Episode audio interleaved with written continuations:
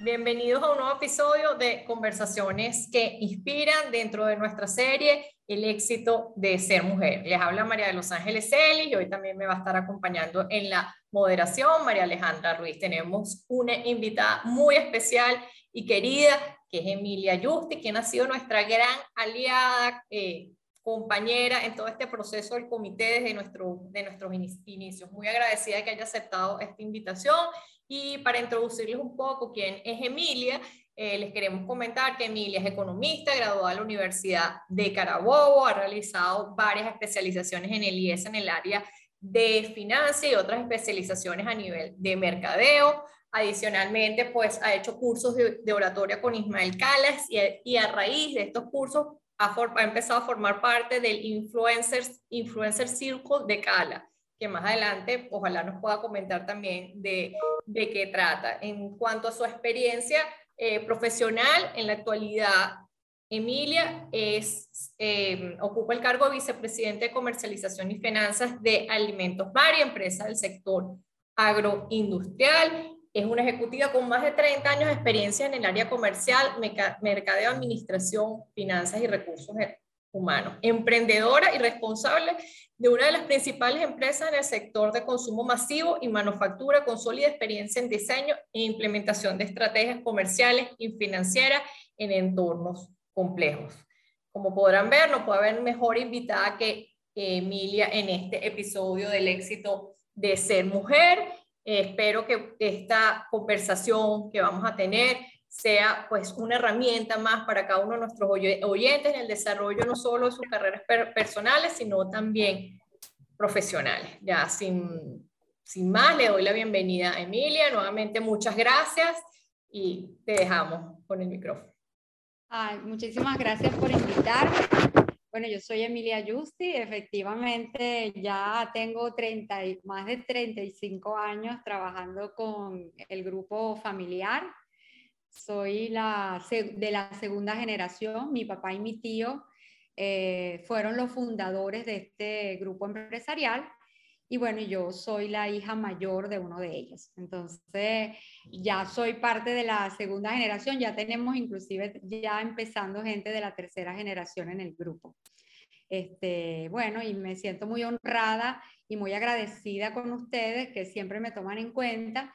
Y, y bueno, me encanta formar parte de, de, estos grupos donde, donde se conversa, porque creo además que eh, conversaciones con con, de alguna manera con gente que está en, la, siempre en la parte de la búsqueda de ser mejor, de aprender, de, superarse, bueno, todas las experiencias que nos puedan retroalimentar, sobre todo en este mundo femenino, este, son importantes. Así que, bueno, muchísimas gracias y, y de verdad espero que pasemos un, un rato súper agradable. Emilia, para nosotros es un placer bueno, y un honor que estés aquí, de verdad, en particular, estoy muy contenta de participar en esta conversación tan, tan excelente como será. Em, y bueno, sabes que esta serie se llama El éxito de ser mujer, este es un episodio de la serie El éxito de ser mujer, así que em, tengo una pregunta que hacerte y, y, la primera pregunta que te quiero hacer es, es, ¿cómo ha variado a lo largo de tu carrera el concepto de éxito para ti? ¿Ha variado? ¿Ha sido el mismo a lo largo de tu vida, a lo largo de tu carrera? ¿O cómo ha sido ese concepto en tu vida? Sí, ha variado. Yo creo que cuando somos muy jóvenes e inmaduros, asociamos mucho el éxito, eh, bueno, al reconocimiento, al, a la prosperidad, a los resultados financieros que podamos tener en la vida. Este, creo que todo eso es importante. Sin embargo, en la medida que, que para mí ha ido, ha ido pasando los años, este, que además eh, con muchísimo esfuerzo uno va logrando las metas profesionales, porque cuando uno se lo propone, se prepara, está enfocado, trabaja eh, se le dan las oportunidades, está sano, seguramente pues los éxitos profesionales vienen. Este, pero ya eh, después de, con la madurez, eh, para mí hoy en día el éxito es realmente sentirme bien en lo que yo estoy haciendo. Eh, más que el reconocimiento externo, que lo buscamos mucho cuando somos jóvenes, para mí el, el, éxito hoy en día está asociado con mi bienestar interior. Eh, me gusta sentirme a mí hacia adentro que soy exitosa y reconocérmelo yo misma. No me hace falta el reconocimiento externo. Y, creo que eso eh, me da eh, prácticamente, me, da el poder a mí de sentirme bien. Eso a mí me hace sentir bien y, y hoy en día, pues ese ese éxito ya no lo asocio solamente con la parte profesional, sino también con la parte personal, porque he comprendido que de alguna manera el desarrollo profesional y técnico tiene que estar acompañado con el desarrollo personal de una persona, con el crecimiento, con la madurez, eh, con la mejora en la comunicación, en las relaciones, en el trabajo en equipo, en todas las competencias blandas que tiene que tener un, líder realmente este, que maneja gente y que, bueno, y que de alguna manera se relaciona pues con, con, equipos de distintos, de distintos ambientes, de distintos ámbitos. Y, y para eso tú tienes que tener competencias personales, tienes que tener madurez, tienes que tener eh, inteligencia emocional. Y si logras llevar en paralelo el, desarrollo profesional y el desarrollo personal, seguramente vas a lograr sentirte más equilibrada y más satisfecha contigo mismo. Entonces yo, para resumir, yo diría que al principio mi éxito estaba relacionado con el reconocimiento externo. Hoy en día mi éxito está relacionado con mi bienestar. Emilia, y ese bienestar personal, que efectivamente es el éxito en, estos momentos para ti, tanto profesional como personalmente, porque han venido de la mano. ¿Cómo hemos llegado a eso? ¿Hubo algún factor determinante, o varios factores, o en distintas etapas de tu vida hubo factores determinantes que te llevaron a llegar a este proceso, que evidentemente es un proceso de madurez, de, con el tiempo uno lo va desarrollando, vas aprendiendo, hay altos, hay bajos pero siempre hay algún factor determinante que te dice, mira, definitivamente es mi bienestar personal o mi felicidad hasta ahora, ¿no? Y, y mi bienestar personal y mi felicidad es, pues yo quiero desarrollar todas estas competencias, quiero ser una líder y no solamente lo quiero ser, quiero hacerlo sentir, o sea, quiero hacer sentir el liderazgo y el liderazgo implica muchas cosas, no es nada más tener voz y voto, sino también guiar a los demás, ser un ejemplo para los demás. Eso creo que también es parte de ese bienestar y ese desarrollo. ¿Cuáles han sido o cuál es el factor determinante que te llevó a llegar a este concepto que estamos ahora, este bienestar personal, que es lo que para Emilia es lo más importante en este momento? Bueno, es que hubo un lugar, un momento de mi vida en que yo sentí que mi desarrollo profesional eh, no iba a la par con mi, desarrollo personal. Llegó un momento que me sentí que me estaba tratando tal vez como, como una máquina. Y, y eso empezó a hacer como, hacerme sentir como ciertos desequilibrios a nivel de, de agrado, o sea, de, de bienestar.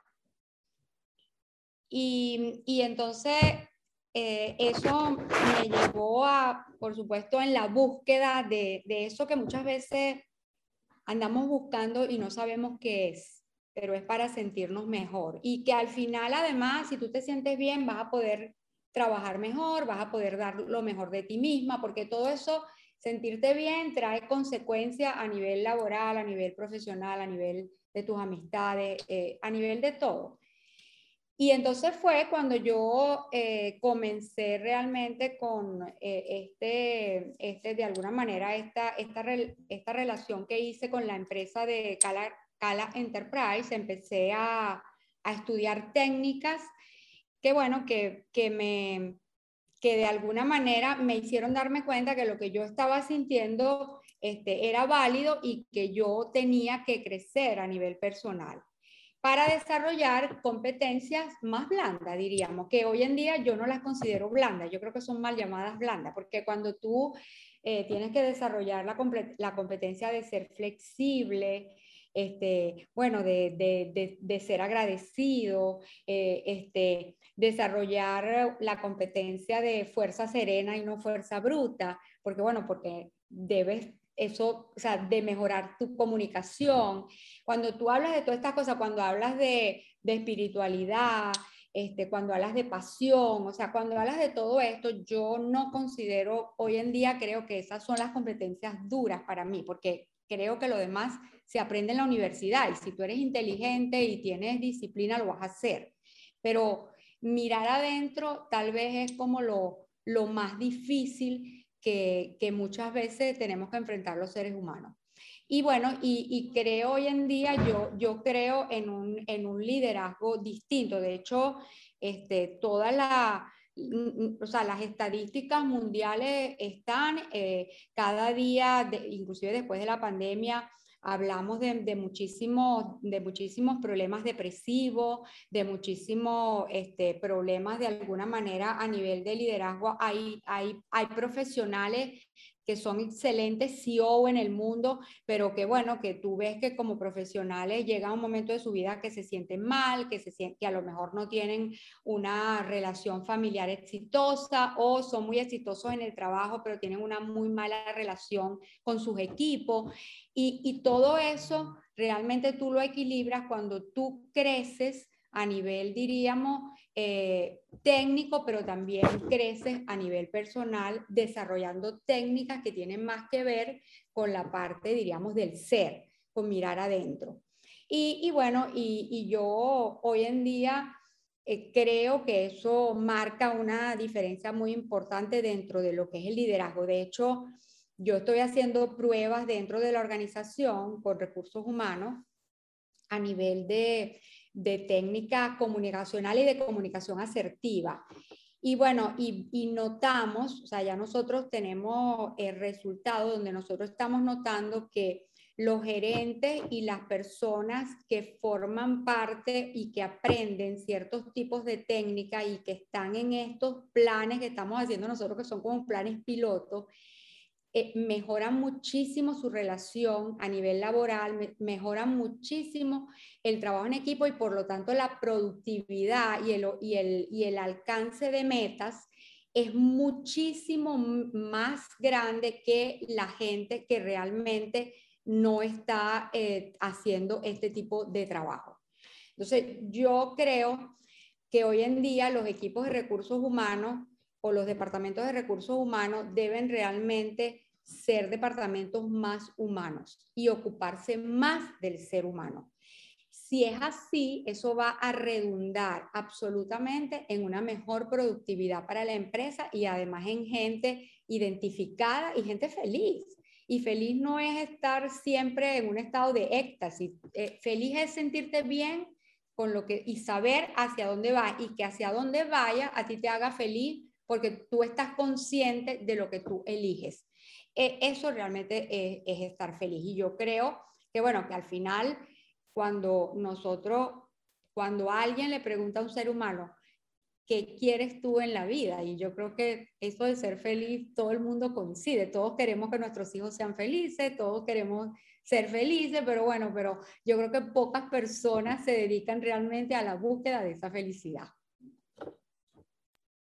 Wow, súper interesante lo que estás diciendo, Emilia, y de verdad que, que me llega todo, todo esto que, que, estás compartiendo con nosotros, porque yo, yo creo totalmente en todo eso. Yo soy de las que piensa que esto ya es algo muy personal, que, que mirar adentro a veces es, o la, mayor, la mayoría de las veces es de valientes. Muchas personas prefieren no mirar adentro y, como que no hacerse consciente de, de su poder Em, pero eh, yo siento que hay que hacerlo, hay que mirar adentro, hay que crecer internamente, em, enfocarse en el ser y eso definitivamente va, te va, va a hacer que tú, que tú seas más productivo, que tú seas más exitoso, que tú seas más pleno, que tú seas más feliz. Entonces, Eh, creo que eso es súper importante. Y hablando de esto de, de, mirar adentro y ser valiente, también me quedé con algo que dijiste en la primera pregunta de, de, de ser exitoso, sentirme bien con lo que sentirme bien con lo que estoy haciendo,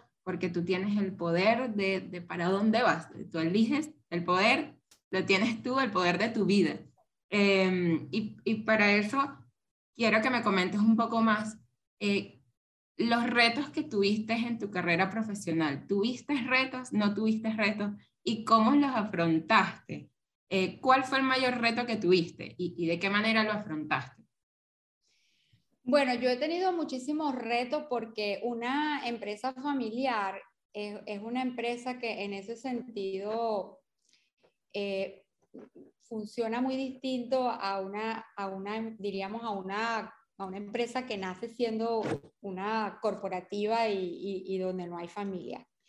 Entonces, te cuento, eh, desde que yo tengo uso de razón, eh, yo siempre recuerdo que mi papá me adoctrinó de buena manera, porque yo tenía una relación, tengo una relación maravillosa con mi papá.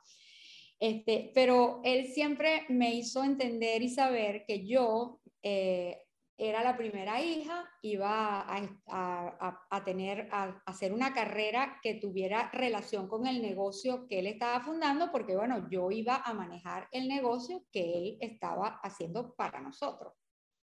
Por lo tanto, yo nunca me pregunté qué era lo que a mí me gustaba estudiar. Mi papá me dijo que yo iba a estudiar economía y bueno, yo pues estudié economía. O sea, yo no, yo creo que en ese sentido en aquel momento yo lo hice porque a lo mejor fui obediente, pero de alguna manera hoy en día, porque esa, esa obediencia también es verdad que, o sea, ese camino yo lo he disfrutado muchísimo.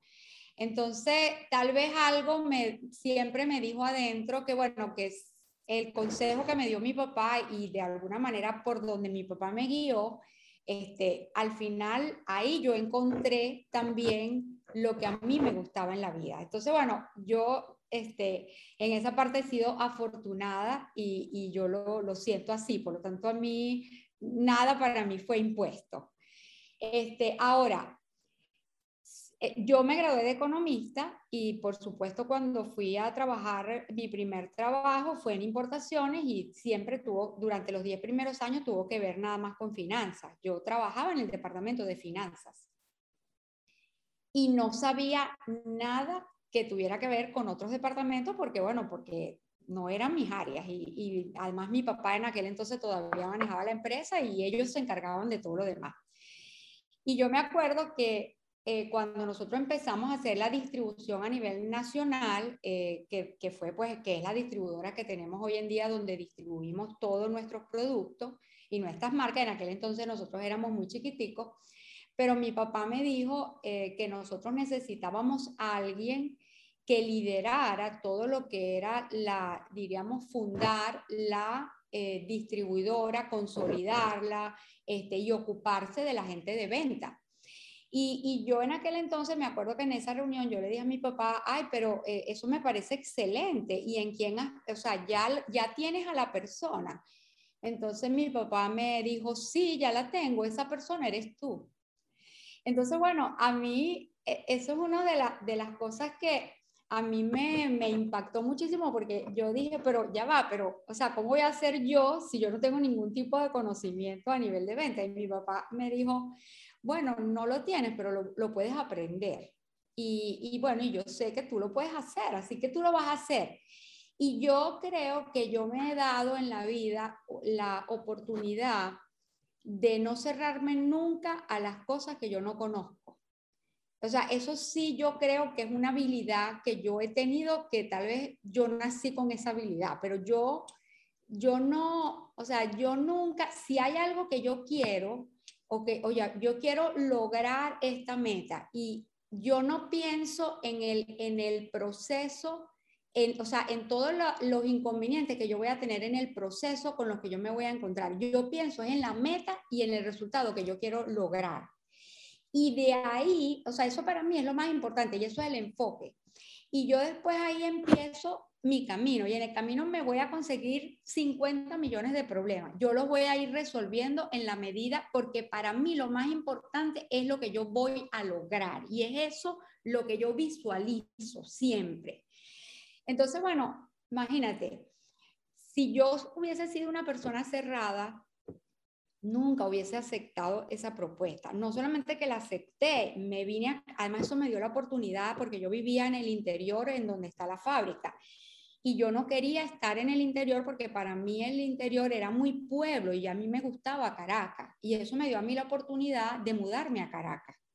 Entonces, este, no solamente aprendí de ventas, sino que lógicamente empezamos porque ya habíamos empezado con la marca y teníamos, bueno, que crear la marca. Y por supuesto, yo me empecé a encargar también de la parte de mercadeo, que en aquel entonces no era un verdadero departamento de mercadeo, era todo como muy incipiente. Pero bueno, ahí descubrí mi pasión, que es el marketing. Y, yo hoy en día, yo digo que si yo volvería atrás, yo realmente estudiaría marketing. Este, aquí todo el mundo dice que yo defiendo, no solamente la he hecho, pero que yo defiendo esta marca Mari como si fuera un niño y a mí nadie me puede tocar la marca, porque la estrategia de marca durante los últimos años ha sido mía. Y por supuesto yo tengo mi equipo y tengo mis agencias y tengo mis especialistas. Yo nunca trabajo sola. Si yo he hecho todo lo que he hecho es porque yo siempre me, he tratado de rodear de gente buena y he montado en hombros de gigantes.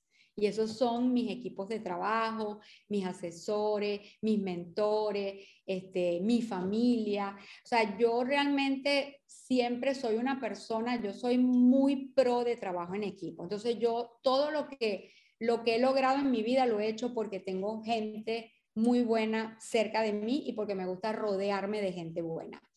Pero nunca digo que no a, a los retos que me parece que tienen un objetivo que son interesantes. Yo siempre pienso en lo que, en la, diríamos como en el resultado. Y si eso me enamora, yo emprendo el camino. Y a mí no me importan las dificultades que yo me consiga en el camino. Así que bueno, no solamente eh, estoy, por eso entonces en mi, de alguna manera mi currículum dice que he trabajado en finanzas, yo trabajo en, marketing, en, en todo lo que es la parte comercial. Pero bueno, también hoy en día me está tocando esto del recursos humanos. Este, y bueno, y, y, en el recurso humano he encontrado que, lógicamente, a mí no soy la persona que eh, que administra la nómina ni nada de eso. A mí todo lo que son este, la, la parte, diríamos, como administrativa este, de contratos, diríamos, eh, contratos colectivos, este tipo de cosas que son como las más duras, no son las cosas que yo manejo directamente pero este, este, eh, estar hoy en día dirigiendo a nivel corporativo lo que es la parte sobre todo de cultura organizacional dentro de nuestra organización, me está dando también la oportunidad, como te decía anteriormente, bueno, de poder trabajar realmente competencias que tienen más que ver con el ser para tratar de hacer eh, a las personas que están aquí más integrales o sea, no solamente profesionales, sino también personas este,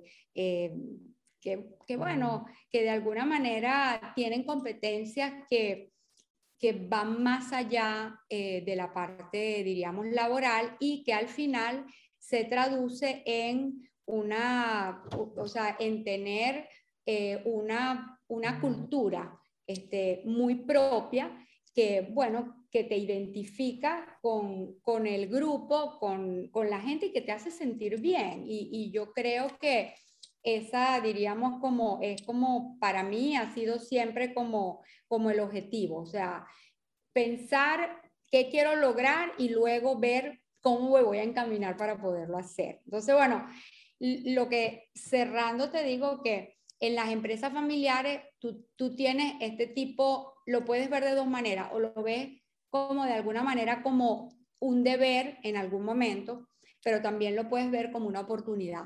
Y, yo creo que a mí la empresa familiar me dio una oportunidad que yo aproveché y, bueno, y en ese, en ese camino también te puedo decir que he encontrado, este, bueno, gran parte de mi felicidad, porque soy una persona que me siento realizada.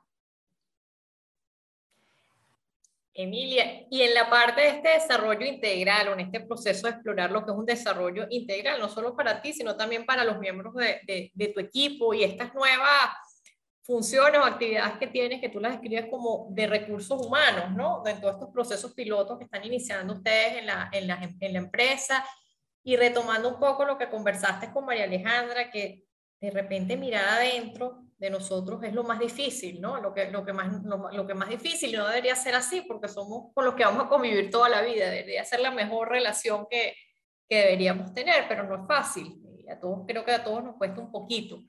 Entonces, mirando todo esto, lo que es el desarrollo integral, todas estas funciones que ustedes están y proyectos que tienen a nivel de recursos humanos, los resultados que tú ya me, nos has dicho, nos has comentado que, que han podido ir evaluando ¿Qué nos puedes hablar de si han identificado sesgos comunes o estos prejuicios que existen y que todos tenemos? A la hora la verdad, para cada uno son distintos, pero creo que, que todos los tenemos. ¿Han podido identificar alguno dentro de estos planes pilotos como generales, como un factor común dentro de lo que es una corporación? O a nivel personal ha superado algún, algún sesgo que tenías o algún prejuicio que uno tenía que también uno se va desarrollando en la vida. Eh, esto es un tema ahorita que, está, que uno lo oye mucho y lo suena como que es algo nuevo, pero creo que siempre ha existido y esta es parte de conocerse, de esa, de esa revisión o de ese conocimiento interno, de ese conocimiento integral y que a la larga, a medida que tú vayas superando y mejorando todo eso, pues también redunda en tu bienestar, un poco lo que hemos venido hablando. ¿Han podido identificarlo? ¿Tienes alguna experiencia dentro de este proceso a título personal con todos estos temas de los sesgos? Mira, yo creo que eh, tomando en cuenta el, título del, programa que es la parte femenina, yo, creo que uno de, de los sesgos precisamente a superar es precisamente esa parte, porque creo que el mundo nació siendo, siendo muy machista y las mujeres, bueno, hemos tenido que ir venciendo muchísimas barreras para demostrar que nosotros también somos parte del mundo y también somos parte del desarrollo que el mundo está teniendo y de la evolución. Este, eso sabemos que hemos hecho muchísimos avances, pero por supuesto todavía hay muchas cosas por hacer.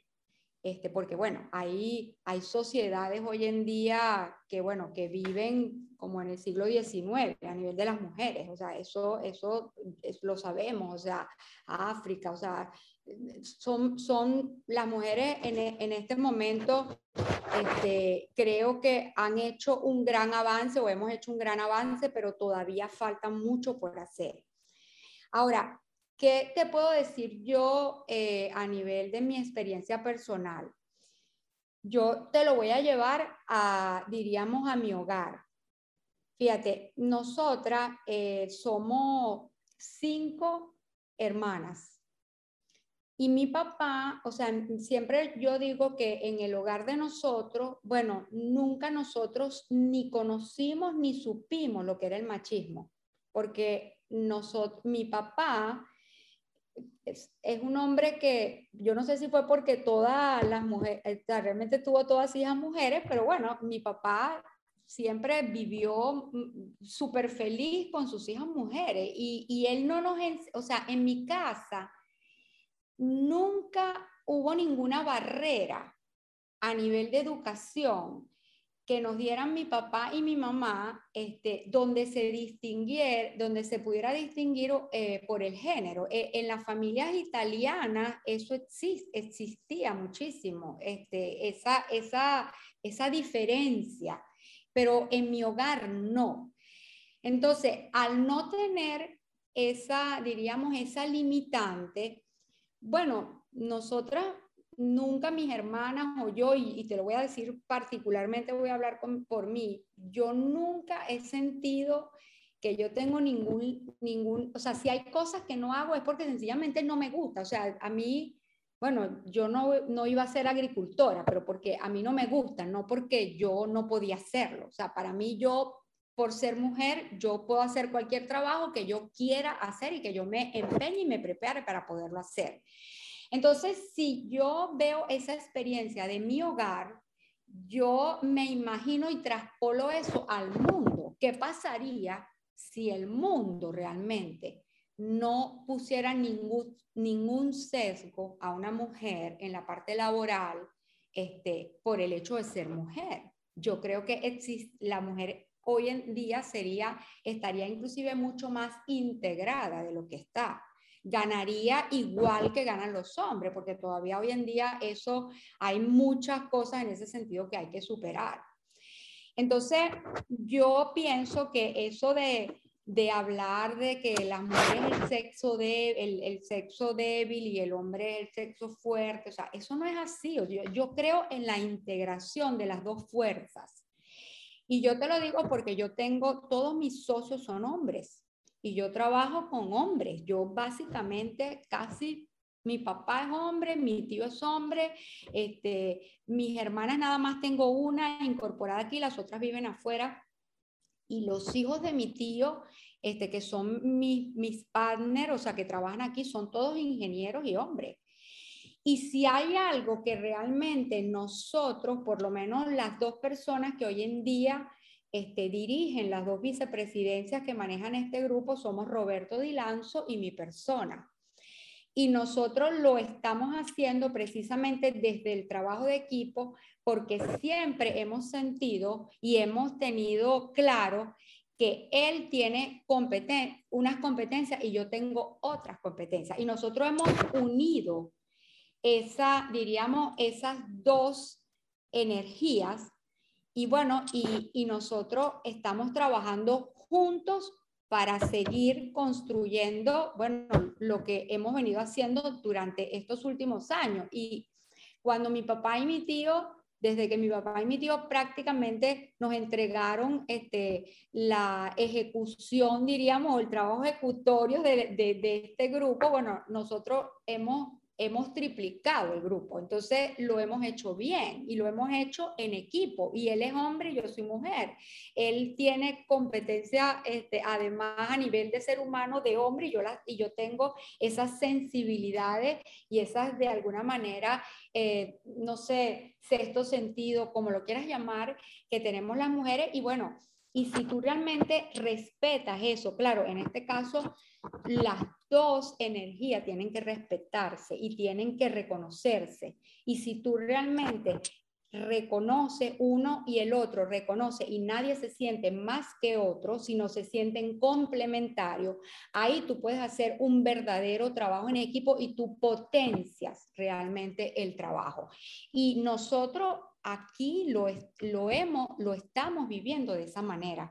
Por eso yo creo que eso, o sea, yo creo que uno de los sesgos importantes es que hay que, que hay que superar es precisamente eso de que, bueno, de que los géneros tienen, hay ciertos géneros que son más débiles porque son femeninos o no, o, o a veces yo, yo tengo, yo trabajo aquí con, con, con varones, bueno, que, que no son tan fuertes como ciertas mujeres. Este, eso también pasa.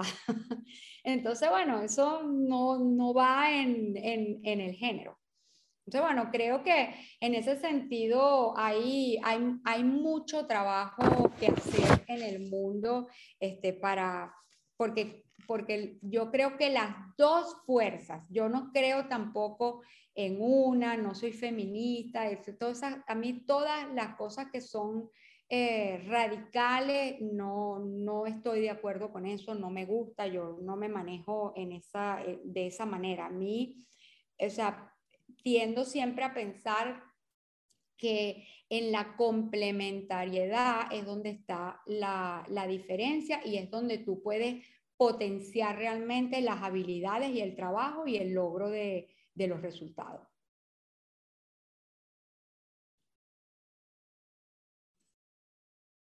Increíble lo que dices, Emilia, de, la complementariedad de las dos fuerzas. Yo estoy totalmente de acuerdo contigo y creo que algo que rescato de, todo lo que has comentado es el reconocimiento del otro.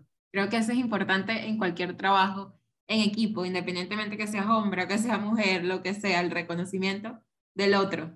ni uno es más que otro, ni nada por el estilo, simplemente reconocer que somos personas distintas, que cada quien tiene sus habilidades, em, sus virtudes y, reconocerlo. Yo creo que eso me encantó, el de, de complementarnos y no vernos como, sí, como, como uno es más que otro, ni menos que el otro, no, o sea, reconocernos, aceptarnos y, y jugar en el mismo equipo, ¿no? Este, creo que eso es súper importante. Eh, y Emilia, eh, de todo lo que estás comentando y de, bueno, de, todo lo que ya hemos conversado, eh, ¿tú quisieras comentar o contar alguna experiencia personal que, que les sirva de inspiración para todas aquellas mujeres que nos están escuchando, que digan, wow, no sé si quiero ser como Emilia, pero me gustaría saber esa historia de Emilia y quizá inspirarme y quizá tomarlo como ejemplo para, para mi vida. Entonces, eh, cuéntame si, si tienes alguna experiencia que nos quisieras, eh, no sé, comentar, hablar, eh, lo que tú consideres.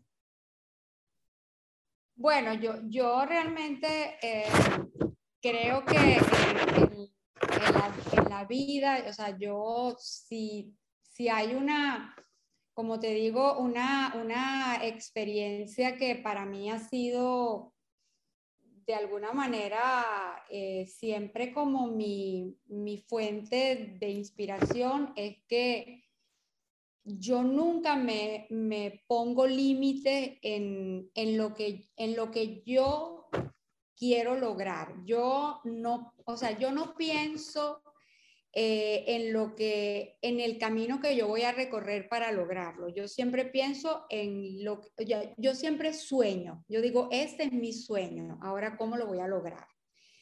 Este, bueno, creo que, que mm, haber nacido en, en bueno, en, una, en, en, un sitio al final como yo nací, yo nací en, porque además de ahí venimos, o sea, nosotros este, vivimos en el estado portuguesa o nacimos en el estado portuguesa. Y bueno, como ustedes lo vieron en mi currículum, yo no, no, no soy una niña que me fui a estudiar afuera, pude haberlo hecho a lo mejor, pero no, no lo quise hacer. Mi papá inclusive me, me, dijo, si yo me preguntó si yo quería ir a estudiar a Italia, yo dije, no, yo no me quise nunca alejar de aquí. Bueno, yo fui a estudiar en la Universidad de, en la Universidad de Carabobo. Y bueno, cuando fue bachillerato, este, estudiaba en un liceo, en, en un colegio privado y este, llegó un punto de, de, mi vida que le dije a mi mamá que me metiera en el colegio, en el, en, el, en el liceo público porque yo no quería estar más allí porque no me gustaba el ambiente donde yo estaba. Entonces lo que quiero decirte con eso es que yo no fui criada en, ni en una ciudad cosmopolita, ni yo vengo de, una zona bastante rural y agrícola. Este, y bueno, y de una familia de inmigrantes que se hizo realmente con trabajo. Em, y si hoy en día estoy en la posición que estoy es porque nunca me puse límites. Eh, yo eh, le recomiendo a cualquier persona este, hoy en día que ejerza cualquier tipo de cargo que esté, que cada vez que se le presente una oportunidad en la vida, no piense en el camino, piense realmente en si tú, en el resultado de lo que tú quieres obtener. Porque si tú quieres, tú lo puedes hacer.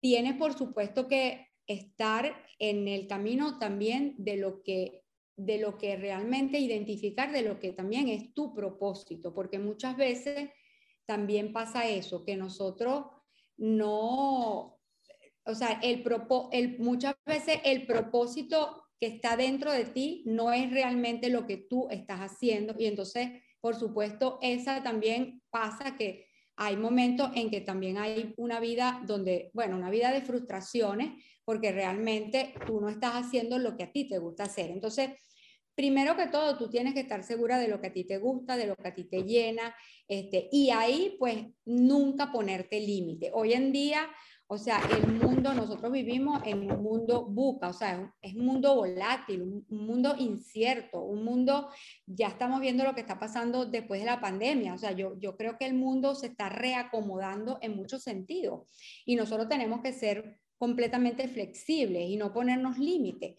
Y yo pienso que que para mí este, eso ha, sido como, yo creo que el, principal factor, o sea, no ponerte límite en, en, en, cualquier eh, oportunidad que se te presente, aunque tú sientas que en ese momento tú no estás preparada, pero bueno, tú te puedes preparar en el transcurso del camino.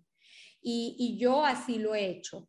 Este, hoy en día, bueno, inclusive yo estoy empezándome a preguntar cosas porque yo sé que yo no voy a estar toda la vida haciendo en el mismo cargo donde yo estoy. Hoy en día yo tengo un, cargo que, por más que sea un cargo alto, también es un cargo bastante operativo.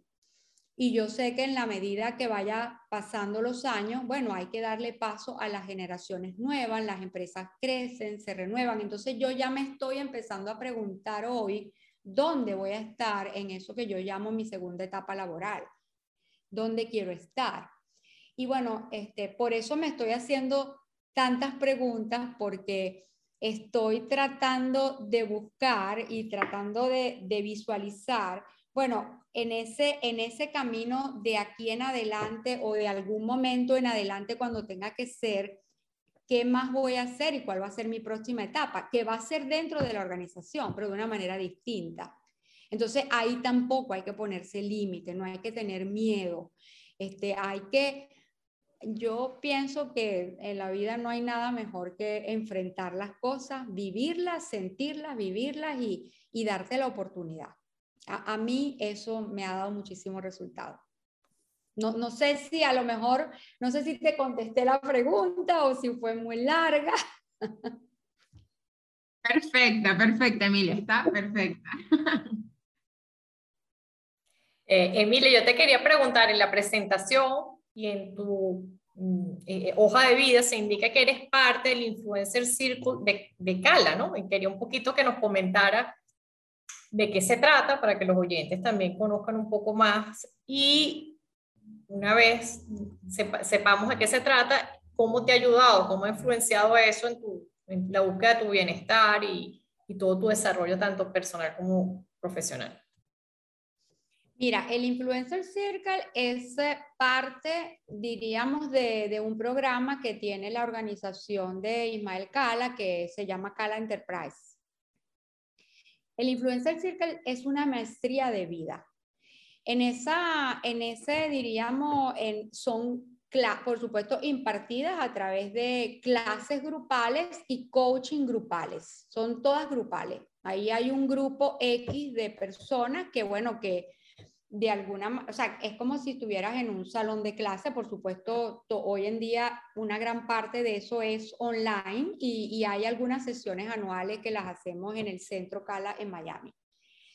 Pero allí prácticamente lo que, lo que nosotros vemos es eh, herramientas, este, conocemos distintos conferencistas, distintas experiencias, luego a través de los coaching grupales pues eh, tenemos tareas, compartimos, hacemos simulaciones, este, y bueno, y de alguna manera eso te va preparando en lo que él llama hoy en día las competencias de del, liderazgo, del liderazgo bambú.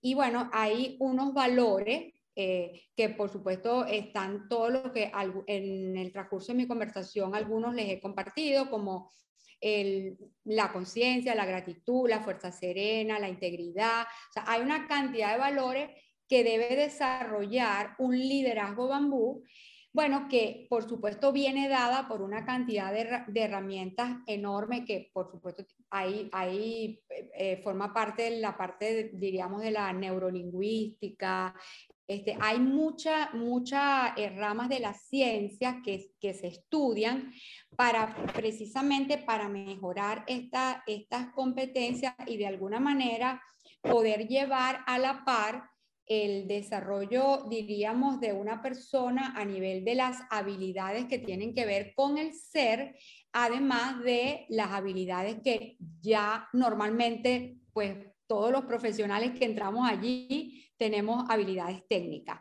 pero más que todo para lograr las técnicas que se refieren más con el bienestar y que después eso, por supuesto, se traduce en un bienestar también de tus equipos y del, y del grupo donde tú influencias en el sitio donde tú estés, bien sea porque tú tengas, trabajes en una empresa o bien sea porque tú estés haciendo tu propio emprendimiento. Hay gente allí que bueno, que llegó con un sueño, que no sabía cómo canalizarlo y hoy en día pues tiene su emprendimiento y están siendo exitosos, o sea, crearon su propia empresa y están ya trabajando y estar en el camino. Ahí muchas personas llegan, llegan allí y no, no conocen cuál es su propósito de vida y bueno, precisamente ahí te dan herramientas para que tú encuentres ese propósito que te va a hacer feliz y tú emprendas ese camino, tengas de alguna manera la fuerza de las herramientas para emprender ese camino.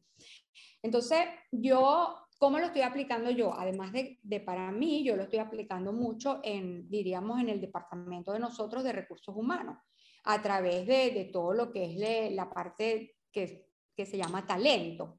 Y bueno, y ahí nosotros estamos, yo estoy tratando de llevar parte de esas técnicas a mis equipos para lograr, bueno, un, un mejor trabajo y, y, un, y, un, mejor bienestar. Hoy en día, bueno, ya ustedes saben, este, en Harvard hace muchísimos años, aquí también en la metropolitana se creó la, la cátedra de, de, psicología positiva, bueno, precisamente por eso, porque había, hay, hay una, una cantidad importante de líderes que son grandes CEO y personas muy reconocidas, pero bueno, este, son personas que no llevan su desarrollo personal a la par, a la par de su desarrollo profesional. Y bueno, este, todas, diríamos, eh, en, esta, en, esta, este, eh, eh, en, en, este grupo se trabaja esta parte.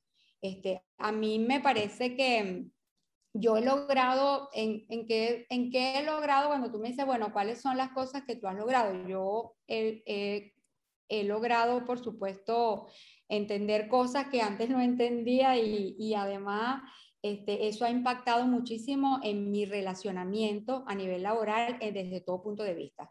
En mi relacionamiento con, mis pares, con mis socios, con mis equipos. Este, bueno, y, además este, muchas veces modelar a través de la acción y no a través solamente de la palabra. Este, hoy en día hay, muchas personas en mi entorno, eh, de mis equipos, que me dicen, bueno, que yo, que yo estoy muy cambiada. este, no en esencia, en esencia soy la misma, pero este, de alguna manera en el relacionamiento este, es distinto. Y, y, es mucho mejor y de verdad que yo, yo, me, yo me siento mucho mejor. He aprendido, por ejemplo, he internalizado definitivamente la técnica de la meditación. Este, eso me ha traído grandísimos beneficios.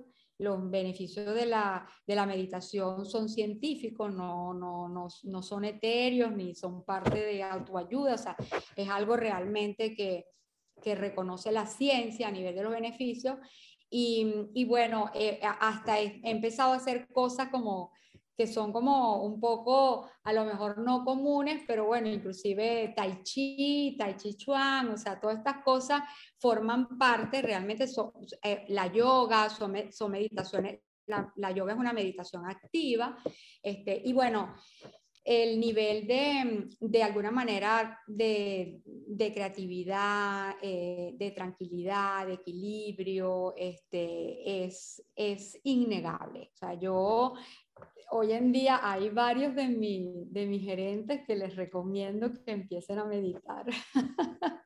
yo he encontrado grandísimos, grandísimos resultados en la meditación. De hecho, yo podría decir a nivel personal que la meditación marcó en mí un antes y un después. Sí. Claro, y, creo que esto también tiene que, que ver con mirar adentro y con escucharse a uno mismo Creo que también la meditación te ayuda a eso. Así que para culminar, Emilia, me encantaría hacerte esta pregunta.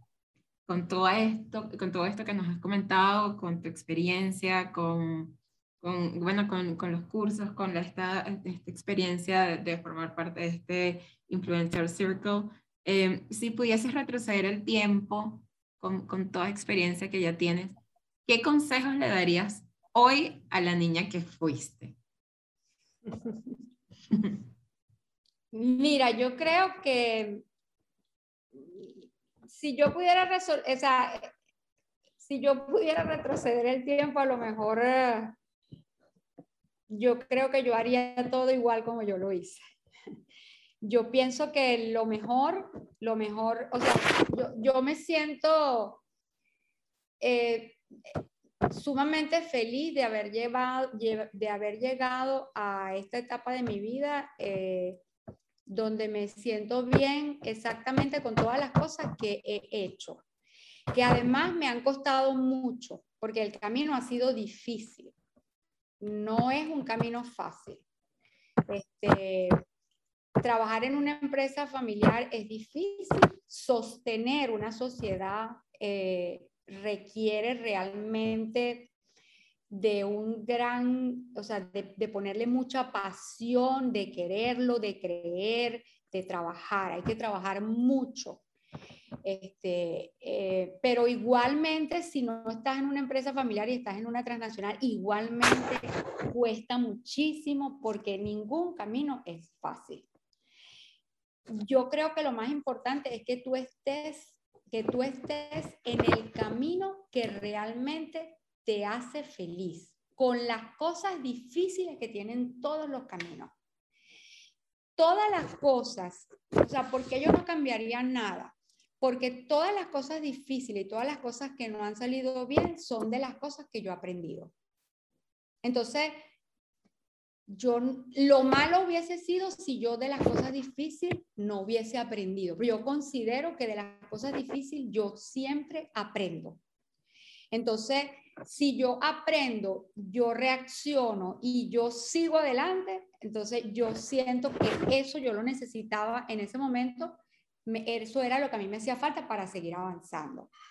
Entonces, no, yo, yo, a mí me encanta esa niña, me encanta esa niña donde, donde nació, este, los padres que tuvo, tuvo unos, tengo todavía mi papá, pero mi mamá que murió hace muchos años, o sea, tuve unos padres maravillosos, este, estoy, estoy en una, siempre yo digo que yo, es, yo vivo y pertenezco a una familia real, porque las familias reales eh, son familias que se enfrentan a problemas y los superan. Mi familia no ha sido una familia perfecta y mi vida no ha sido una vida perfecta, pero ha sido la que yo necesitaba para llegar a donde yo estoy.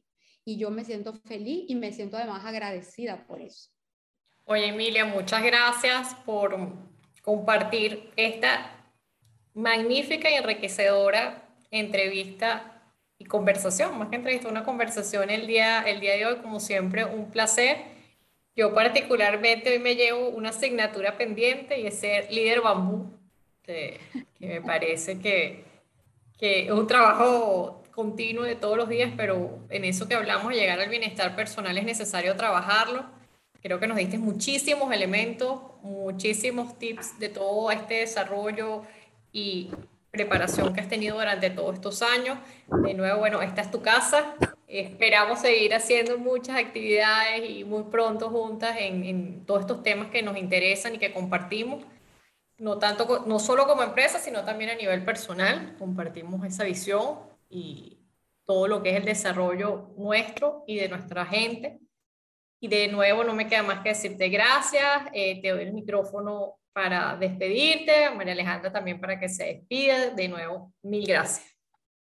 Bueno, yo también muy, muy agradecida. Y yo quiero, sabes que yo ayer estuve, escribí algo que yo tomé de, de, de, un, de, una, de un conferencista que me gusta mucho, que además es el padre de la, en Harvard de la psicología positiva y, y, él habló de este estudio que a mí me parece muy interesante y yo se los quiero referir. Este, y lo realizó Daniel eh, Kahneman, que es premio eh, Nobel de Economía, pero él es psicólogo. Y él ha investigado mucho sobre el bienestar y él quería saber cuál era el paisaje emocional de la vida de las mujeres profesionales. Y lo que él quería entender era cómo se sentían estas mujeres en sus trabajos, con sus hijos, con sus esposos, cuando iban de compra, cuando comían, etc. ¿Cómo se sentían esas mujeres? Y el resultado sorprendente es que estas mujeres no disfrutaban del tiempo con sus hijos. Porque cuando estaban con sus hijos, no estaban realmente con ellos estaban hablando por teléfono, estaban hablando con su jefe, estaban mandándole un mensaje a la persona de su equipo, estaban físicamente, este, pero no estaban realmente allí. Este, por lo tanto, todo al final, o sea, la, la, cantidad de actividades, por supuesto, impedía el disfrute de ese momento de estar con sus hijos. Y eso es lo que está pasando en el mundo moderno. Cada vez hay más gente que no está presente. No son conscientes de lo que están haciendo en el momento. No disfrutan de ninguna de las múltiples actividades que se realizan al mismo tiempo porque no están presentes. Si yo ahorita, en este momento y en esta hora que estuve con ustedes, estuviera mandando los cinco mensajes que tengo que tengo tres personas afuera en la oficina esperando, pero estoy aquí porque este era un rato que yo ya sabía que yo iba a dedicarle a ustedes y estoy poniendo toda mi concentración y mi ser y mi pasión para estar aquí hablando y compartiendo con ustedes. Eso es realmente disfrutar y estar presente. Y si tú estás presente, tú conectas. Si nosotros estamos presentes aquí, estamos, estamos conectando ahorita y si tú estás presente en lo que en el momentico que estás disfrutando con tu hijo o con tu esposo o con tu amigo o con tu empleado que a lo mejor necesita hablar contigo en un determinado momento, y si tú realmente estás presente y consciente, tú realmente vas a disfrutar del momento que estás viviendo. Entonces, yo esta, esto es una, de alguna manera, de las cosas que yo estoy tratando de hacer, o sea, y, y, me he empeñado en que yo tengo que hacer en, en, este momento en mi vida, ser consciente de lo que estoy haciendo. El multitasking es chévere, pero no da los resultados a nivel de bienestar que todos creemos. No somos máquinas, somos humanos. Y creo que las empresas hoy en día y el mundo tiene que ser más humano. increíble todo lo que dices, Emilia. De verdad que te lo agradezco inmensamente. Em, tus consejos, tus experiencias, de verdad que, que, son bastante enriquecedoras para mí en lo particular, en lo personal. De verdad que me llevo muchísima em, eh, eh, eh, aprendizaje, muchísimo aprendizaje en general, lo que es mirar adentro, lo que es estar presente. Y, y, y hay algo que, que en lo particular también me encantó y es Em, no ser máquina. A veces uno se olvida y a veces uno quiere hacerlo todo tal cual como una máquina y piensa que, que uno es una máquina y no, más bien uno se tiene que querer, cuidar también y, mirar adentro y, y, sí, disfrutarse uno mismo también. Disfrutar lo que hace y disfrutarse a uno mismo. Así, que de verdad que muchísimas gracias por estar aquí con nosotros. Estamos muy contentas de esta conversación y, bueno, hasta la próxima. Muchísimas gracias a ustedes.